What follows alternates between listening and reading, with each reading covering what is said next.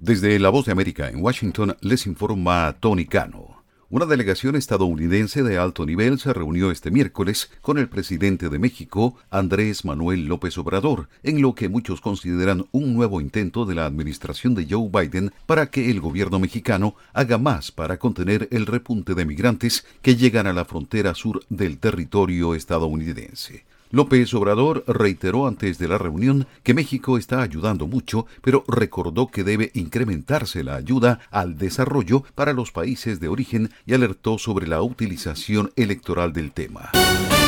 La Corte Suprema de Michigan mantuvo al expresidente Donald Trump en la boleta de las elecciones primarias del Estado. La Corte informó este miércoles que no escuchará una apelación del fallo de un tribunal inferior de grupos que buscan evitar que Trump aparezca en la boleta electoral. El máximo tribunal del Estado señaló en una orden que la solicitud de las partes para apelar una sentencia del Tribunal de Apelaciones de Michigan del 14 de diciembre fue considerada pero denegada.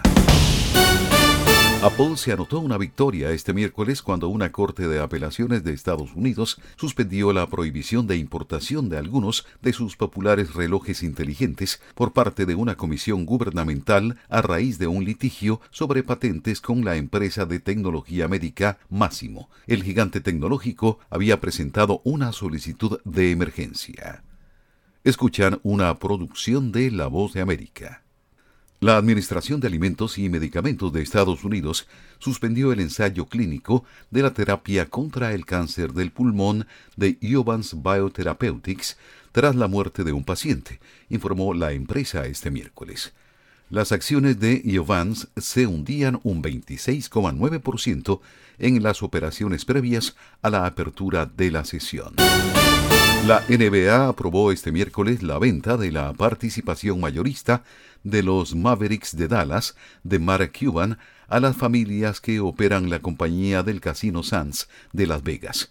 El acuerdo fue aprobado apenas un mes después de que las familias de Miriam Adelson y Sivan Patrick Dumont anunciaran su intención de adquirir el equipo. La compra está situada en un rango de valor de 3.500 millones de dólares y el agotamiento por calor fue la causa de la muerte de una fan brasileña que asistió a un concierto de la cantante Taylor Swift en noviembre, mostró un informe forense obtenido este miércoles por AP. Ana Clara Benavides, de 23 años, se desmayó durante la segunda canción de Swift en el concierto del 17 de noviembre en Río de Janeiro y murió horas después en un hospital. Ese día las temperaturas en la ciudad rodeaban los 40 grados centígrados. Desde La Voz de América en Washington, Tony Cano.